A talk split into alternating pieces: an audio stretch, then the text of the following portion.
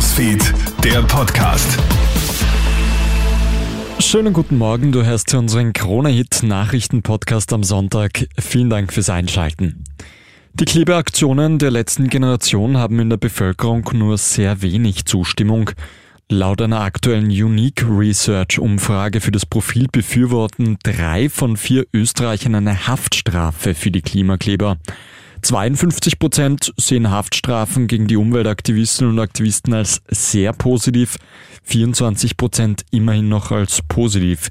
Nur rund jeder 20. Österreicher beurteilt eine Haftstrafe für die Klimakleber als sehr negativ.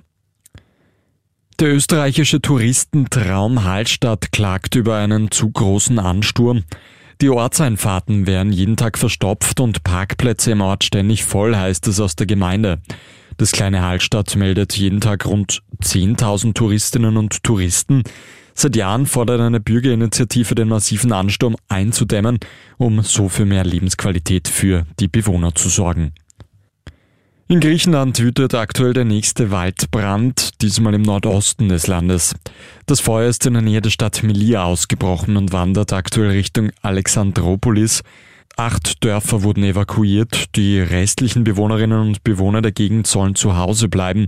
Im Juli hatte ein heftiger Waldbrand auf der Insel Rhodos für Chaos gesorgt.